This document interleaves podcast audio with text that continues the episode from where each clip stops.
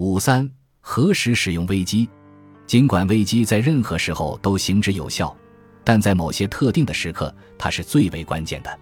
辨认出这些时刻，将会帮助你识别出使用这项工具的提示。针对第一个提示，文尼提供了一个很好的例子。他想利用这些工具，但他做不到，因为他的意志彻底消沉了。我们都有想要使用工具，但就是无法使用的时刻。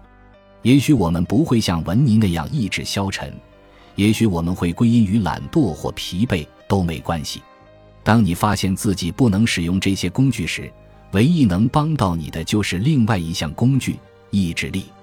这就是使用危机的提示。文尼的例子甚至还说明了第二个不那么明显的提示，它与成功有关。像文尼一样，我们错误地认为成功能使我们不用继续奋斗。我们告诉自己不再需要运用意志力，但是无论我们感觉有多好，如果成功成了停止使用工具的借口，它就会毁了我们的未来。这就是第二个提示。任何时候，只要我们觉得自己已经不再需要工具。这就是使用危机的直接提示。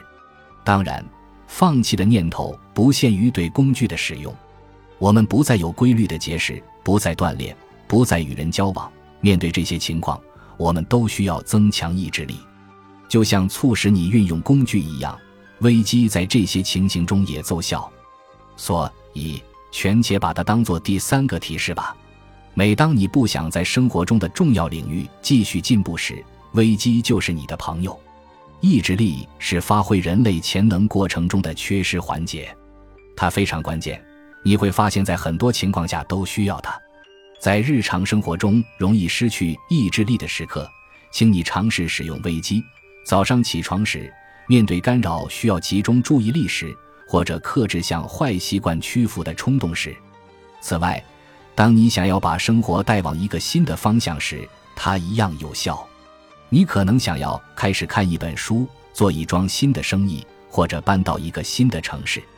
你不停地幻想着，但一步都没有真正迈出过。我们将在本章末尾详细介绍危机的相应用法。危机不仅是一项工具，还是一种充满生机活力的模式。矛盾的是，这种生命意识与临终状态的你相伴相生，因为只有在临终的时候。你才知道时间耗尽的滋味，才会产生每时每刻都需要的智慧。邀请临终的自己进入你的意识，感受那个自己每时每刻都看着你，欢迎他给你施加压力，你的一生将乘风而上，无往不胜。